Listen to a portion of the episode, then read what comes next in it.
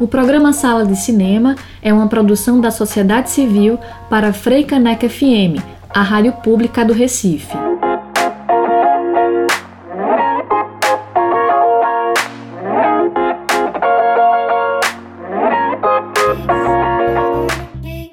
Olá, ouvintes da Freicaneca FM, muito boa tarde. Eu sou Rafael Buda e estamos de volta com mais um Sala de Cinema neste sábado, hein? Com muita notícia bacana sobre o cinema. Boa tarde a todas e todos. Eu sou Priscila Urpia. Estamos de volta com mais um Sala de Cinema neste sábado aqui na Freicaneca FM junto com vocês. O programa de hoje vai falar sobre a diversidade no cinema, sua representatividade e desafios no cinema e audiovisual. A entrevista é com André Antônio, realizador, professor do curso de fotografia da Unicap e integrante do coletivo Surto e Deslumbramento. O Sala está só começando. Uma boa sessão. Organizadores do Oscar anunciaram no início de setembro que será necessário mais diversidade para a categoria de melhor filme.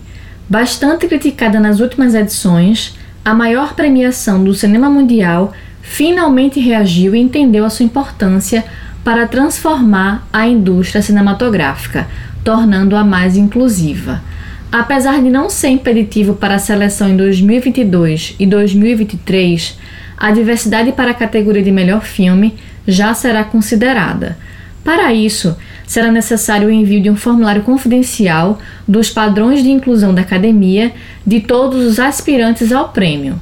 Os quesitos que exigirão diversidade para a categoria de melhor filme do Oscar seguirão os seguintes padrões: representação da tela, liderança criativa e equipe de projeto, acesso a oportunidades da indústria e desenvolvimento de público. A HBO Max divulgou no dia 22 de setembro o trailer oficial de Equal, docudrama que gira em torno da luta pelos direitos da comunidade LGBTQI+, nos Estados Unidos. Narrado pelo vencedor do Emmy, Billy Porter, a série analisa os eventos que culminaram na rebelião de Stonewall em 1969. Porter é acompanhado de um elenco de peso que inclui Samira Willey, Cheyenne Jackson, Anthony Rapp, Shannon Pusser, Hate Matarazzo, Sarah Gilbert, Jamie Clayton, Isis King e Gail Harold. A produção é uma combinação de filmagens arquivadas e reencenações dramáticas que gira em torno do movimento pela luta dos direitos LGBTQI+, no século XX, trazendo como foco importantes figuras e momentos históricos. Os quatro episódios serão lançados na plataforma no dia 22 de outubro. Muitas vezes, Buda, exaltamos o cinema brasileiro por suas obras, buscando que sejam mais reconhecidas. Mas nos esquecemos de que existem movimentos dentro da produção cinematográfica nacional urgindo pela representatividade e calçados no escopo de minorias, que de formas diversas foram representadas através dos anos, mas que ainda padecem sem visibilidade dentro do próprio país. A temática LGBTs no cinema brasileiro precisa, no entanto, ser observada com bastante cuidado, pois nem sempre o interesse do cinema nacional foi pela representatividade dos gêneros. O Menino e o Vento, de 1967, do diretor Carlos Hugo Christensen, foi a primeira obra nacional a apresentar um declínio quanto à pejoratividade com relação a personagens gays no cinema. E foi a partir dos anos 2000, principalmente após o nascimento da Ancine, em 2002, que a produção de longas voltou a ser mais recorrente no país. Entre os destaques estão Madame Satã, de Carinha Inus, Como Esquecer, de Maluri Martino, o curta Eu Não Quero Votar Sozinho e o posterior longa Hoje Eu Não Quero Votar Sozinho, ambos de Daniel Ribeiro, Praia do Futuro também de Carinha Inus, Tatuagem de Hilton Lacerda e A Glória e a Graça de Flávio Tambellini. Diante do atual cenário de pandemia, a sensação de isolamento que sofrem muitas pessoas LGBTQI+, piora ainda mais para aquelas que vivem sozinhas ou em lares opressores. Pensando nisso, o coletivo Vote LGBT teve a ideia de criar um catálogo de filmes com a temática LGBT para que qualquer pessoa possa assistir totalmente de graça, o LGBT Flix. A galeria apresenta produções brasileiras e é focada em curtas-metragens. Todos os filmes foram dirigidos por cineastas LGBTQI+, brasileiros e ou que têm a comunidade como tema. Parte deles já estava disponível em plataformas como YouTube e Vimeo. Outra parte foi especialmente disponibilizada para o momento atual. A plataforma conta com mais de 250 filmes de temática LGBTQI+, e pode ser acessado no endereço votelgbt.org/flix. O Vote LGBT é um coletivo que desde 2014 busca alimentar a representatividade LGBTQI+, em todos os espaços. Antes da pandemia, a produção audiovisual em Pernambuco vive um momento de intensa movimentação em termos de quantidade de projetos realizados, acompanhada de uma diversidade de propostas estéticas. Entre dezenas de filmes de longa-metragem e curta-metragem, observamos a existência, por um lado, de obras afinadas com os cânones do cinema clássico de ficção e não ficção, e por outro, de trabalhos navegando pelos diversos caminhos, hoje possíveis, da construção imagética contemporânea. Ou seja, produtos audiovisuais que flertam com o experimentalismo e com a quebra dos códigos narrativos convencionais e que assim buscam escapar dos padrões normativos, tanto do ponto de vista formal quanto de conteúdo. Nessa miscelânea de proposições, podemos observar ainda um relevante número de filmes sobre questões de gênero. Dentre eles, os de temática LGBT estão sendo realizados em Pernambuco, mobilizando um número crescente não só de cineastas com algum tempo de carreira no cinema, como realizadores estreantes que, sozinhos ou agrupados em coletivos, graças à acessibilidade proporcionada pelos equipamentos digitais, vem injetando na produção local uma expressiva renovação do nosso olhar sobre o que era antes classificado apenas como cinema gay ou lésbico. Formado em 2012, o coletivo Surto e Deslumbramento composto por Chico Lacerda, André Antônio, Rodrigo Almeida e Fábio Ramalho, desde os seus primeiros trabalhos audiovisuais, vem quebrando padrões estéticos e de conteúdos caros a produções pernambucanas e questionando os procedimentos usuais de realização e difusão. Irreverência, olhar crítico, desmistificação, ironia e sensibilidade queer são marcas indeléveis em todos os seus filmes o posicionamento dos integrantes do surto e deslumbramento dá bem a medida do universo do cinema queer hoje, de desvinculação das amarras de uma sistematização engessada. Porém, é preciso ressaltar que, bem antes dessa onda, esse espírito de libertação e sensibilidade estava presente na produção fílmica pernambucana ao resgatarmos os filmes feitos em Super 8 nos anos de 1970 e 1980 por Jomar Muniz de Brito.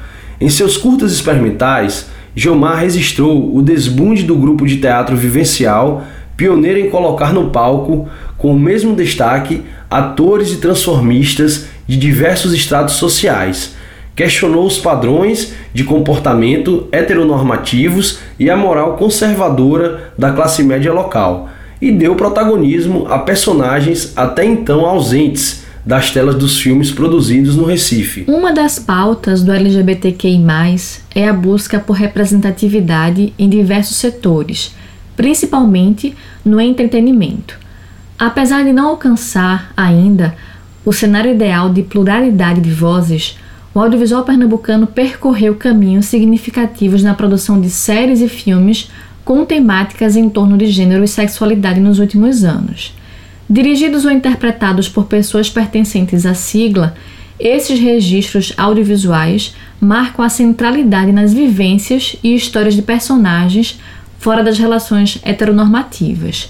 O Sala de Cinema selecionou algumas produções locais que passaram recentemente pelo Recifest, Festival da Diversidade Sexual e de Gênero, circuito importante para o escoamento de produções independentes do Estado que perpassam por essas narrativas.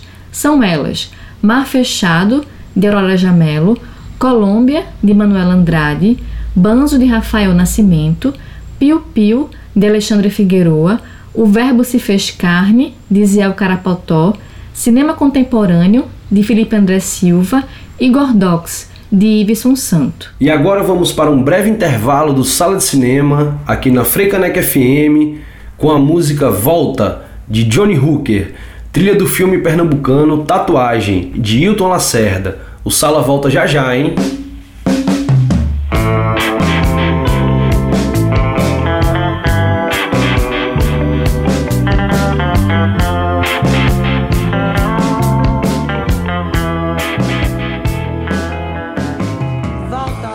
Estamos de volta com Sala de Cinema e hoje vamos conversar com André Antônio, realizador, professor do curso de fotografia da Unicap e integrante do coletivo Surto e Deslumbramento. Em 2015 estreou seu primeiro longa-metragem, Aceita. Atualmente finaliza o Média Vênus de Nick e se prepara para filmar o longa Salomé. Quais os principais desafios a serem enfrentados para termos um cinema mais diverso? Oi, pessoal do Sala de Cinema. É, obrigado pelo convite aqui para conversar. É, então, falando sobre os principais desafios, né, em busca de um cinema mais diverso, eu acho que a gente pode começar ressaltando a necessidade de uma pluralidade de vozes na produção cinematográfica, né? Então, eu acho que isso é um fator bem importante para a gente tentar perceber e tentar correr atrás, né? Não adianta a gente ter uma diversidade maior só na representação, só na representatividade. Ou seja, não adianta a gente agora ter mais filmes com personagens LGBTs, ter mais filmes com personagens negros, quando na verdade é, a produção continua nas mãos do mesmo grupo, né? Que são pessoas cis, pessoas hétero é, e pessoas brancas. Então não adianta muito é, a gente agora estar tá mais atento à representatividade, embora isso seja importante, isso seja um primeiro passo. É, acredito que o cinema não vai ser mais diverso se a gente não ficar atento a trazer mais diversidade para trás das câmeras, né? Então, as pessoas LGBTQ precisam agora estar tá não só representadas nos filmes, através de personagens, é, mas também a gente precisa ouvir a, a, a, voz dessas pessoas, né? Essas pessoas precisam estar tá agora escrevendo roteiros, dirigindo e trabalhando na, nas principais funções, né, de um filme, né? Como cabeças da equipe, como a gente chama na, na produção cinematográfica. Então é preciso ter mais pessoas LGBTs fazendo figurino, fazendo fotografia, fazendo arte, escrevendo e dirigindo os filmes, né? E acho que um outro aspecto também dessa pluralidade de vozes, né? De um cinema mais plural, para mim é muito importante a gente investir numa formação que mostre para as pessoas que não existe um, uma só forma de fazer cinema, né? Não existe uma só forma de linguagem cinematográfica. Então me parece que hoje em dia o repertório da galera no geral passa muito pela Netflix, passa muito pelo, por um cinema muito narrativo, um cinema que se quer naturalista e realista. E na hora de fazer filme, né, na hora de botar sua ideia no papel e na hora de filmar, Muita gente acredita que esse é o único caminho possível, né? O caminho mais certo, o caminho mais correto, e não é.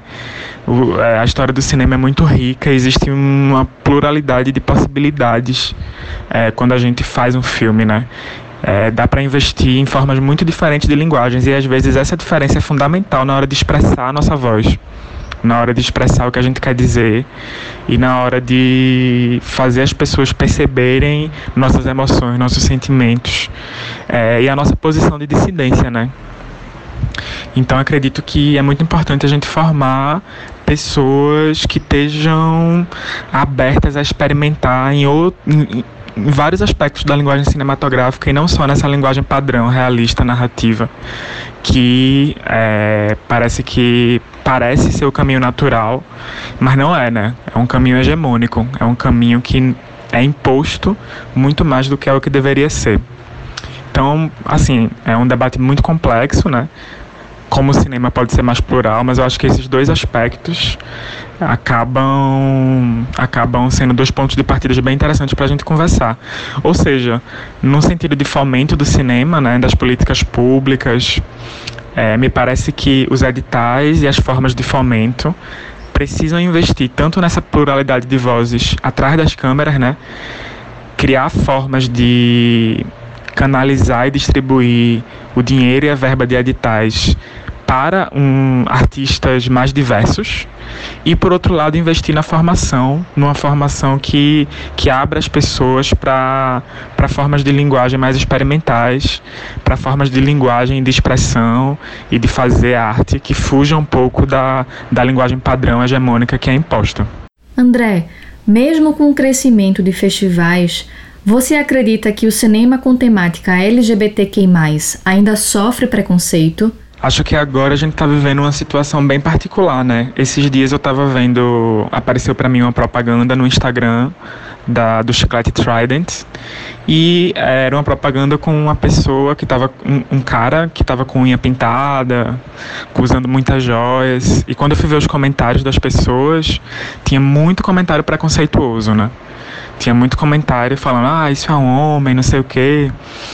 Por outro lado, tinha muita gente defendendo e parabenizando a Trident pela propaganda.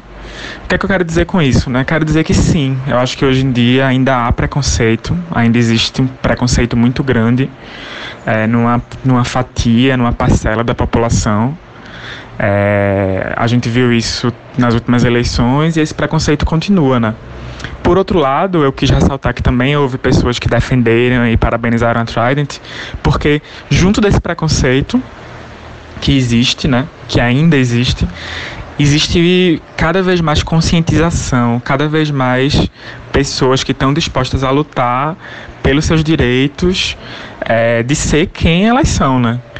Então, assim, se por um lado o conservadorismo parece estar mais presente, por outro lado isso, isso também significa que a gente está muito mais fora do armário, né? A gente está com muito mais vontade de estar de tá presente nas imagens, estar tá fazendo imagens, é, tá mostrando nossa voz, tá mostrando nossos rostos. Então, assim, a gente vive nessa situação paradoxal, né? Onde o conservadorismo ainda existe, mas também cada vez mais a gente está mais presente, né? É, acho que a, a, tecnologia digital permitiu um maior acesso a novos produtores né, de imagem, a pessoas que antes não tinham condições de se expressar e a gente está mais presente. E essa presença é muito visível também nas séries de TV, nos filmes, né? Hoje em dia, séries de grande sucesso que nem tem um foco principal é, a população LGBT como tema, né? Não é esse o foco principal da série, mas essas séries têm já personagens LGBTs bastante importantes para a trama. Então, assim, isso era impensável, né? Alguns anos atrás, nos anos 2000 e na década de 90. É, o, o, público LGBT sempre tinha que ir atrás de um nicho muito específico, né? Quando parece que agora a gente, sim, parece estar ocupando muito mais espaço do que a gente ocupava antes. E isso é muito importante na luta contra, contra o preconceito, né? Ele ainda existe, mas parece que é, essa existência dele se dá porque a gente tá com muito mais coragem de mostrar a cara, né? E sim, que a gente tá muito mais presente nas narrativas, nas novelas, nas séries, nos filmes. Então acho que esse é um quadro um pouco que a gente tá vendo hoje, né, por aí. Estamos vivendo uma nova onda de conservadorismo na sociedade brasileira. Como você acha que o cinema pode ser resistência nesse momento? Eu acho que o cinema pode ser resistência nesse momento de conservadorismo que a gente está passando né, na sociedade brasileira, porque a imagem cinematográfica é muito poderosa no sentido de mostrar para as pessoas que elas podem viver outras formas de vida, né? Elas podem sentir outros prazeres, elas podem pensar de forma diferente. E isso é muito poderoso e isso é o que dá medo, né? A, a galera mais conservadora, as pessoas mais conservadoras que estão no poder agora, né? Isso é muito assustador para elas, porque ver um filme onde alguém pode. É, um filme que pode ajudar alguém a se redescobrir, a se conhecer melhor, a ver que é possível experimentar outra maneira de viver, é, a experimentar outras práticas sexuais, a experimentar outras performances de gênero, que você pode usar as roupas que você quiser, que você pode transar com quem você quiser e do jeito que você quiser, que você pode ter um estilo de vida fora de um núcleo familiar heteronormativo, outras formas de afeto com pessoas, né? É, enfim, que você pode pensar de uma maneira diferente e o cinema convida a gente a tudo isso, né? Então, é uma trincheira muito importante, né? A imagem, tanto cinematográfica quanto de outros tipos. É uma trincheira muito importante que a gente precisa ocupar, porque ela é uma forma de resistência, né? Ela mostra que a gente pode ter outras formas de subjetividades que fujam das formas que tentam impor a gente aí, né? Então, é, por mais que pareça assustador e desolador, o, o avanço do conservadorismo que a gente vê hoje, muito palpável na sociedade brasileira. Ainda existe muita gente legal fazendo imagens tanto dentro do cinema mais institucionalizado quanto no cinema mais underground, no cinema mais independente mesmo, que estão tentando mostrar para as pessoas que é possível existir e ser de outra forma, né? De uma forma que fuja desse conservadorismo. Então, acho que é desse modo que o cinema pode se configurar enquanto resistência. Importante tuas colocações, André, e muito obrigada pela participação no Sala de Cinema. E vamos ao Fique por Dentro. A 13ª edição do Los Angeles Brazilian Film Festival será online através da plataforma Filmocracy entre os dias 21 e 25 de outubro. A curadoria deste ano foi assinada por Sandro Alves, jornalista e crítico de cinema, Nick Bon, atriz e cineasta, e Alexandre Taquari, produtor. Devido à pandemia do Covid-19, a quinta edição do DIGO, Festival Internacional da Diversidade Sexual e de Gênero de Goiás, será realizada de forma online entre os dias 5 e 20 de novembro de 2020. A proposta é evidenciar a sétima arte e suas cores pautadas na luta pelos direitos humanos. Mais informações no site www.digofestival.com.br.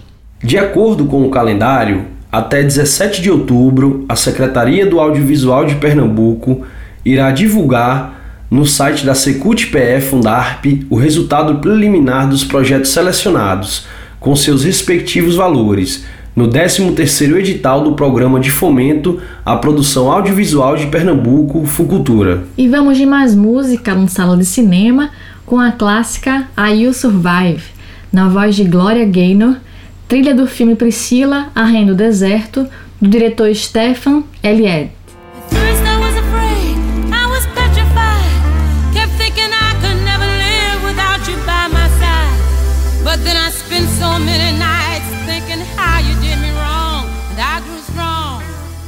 Foi muito massa o programa hoje, hein, Priscila?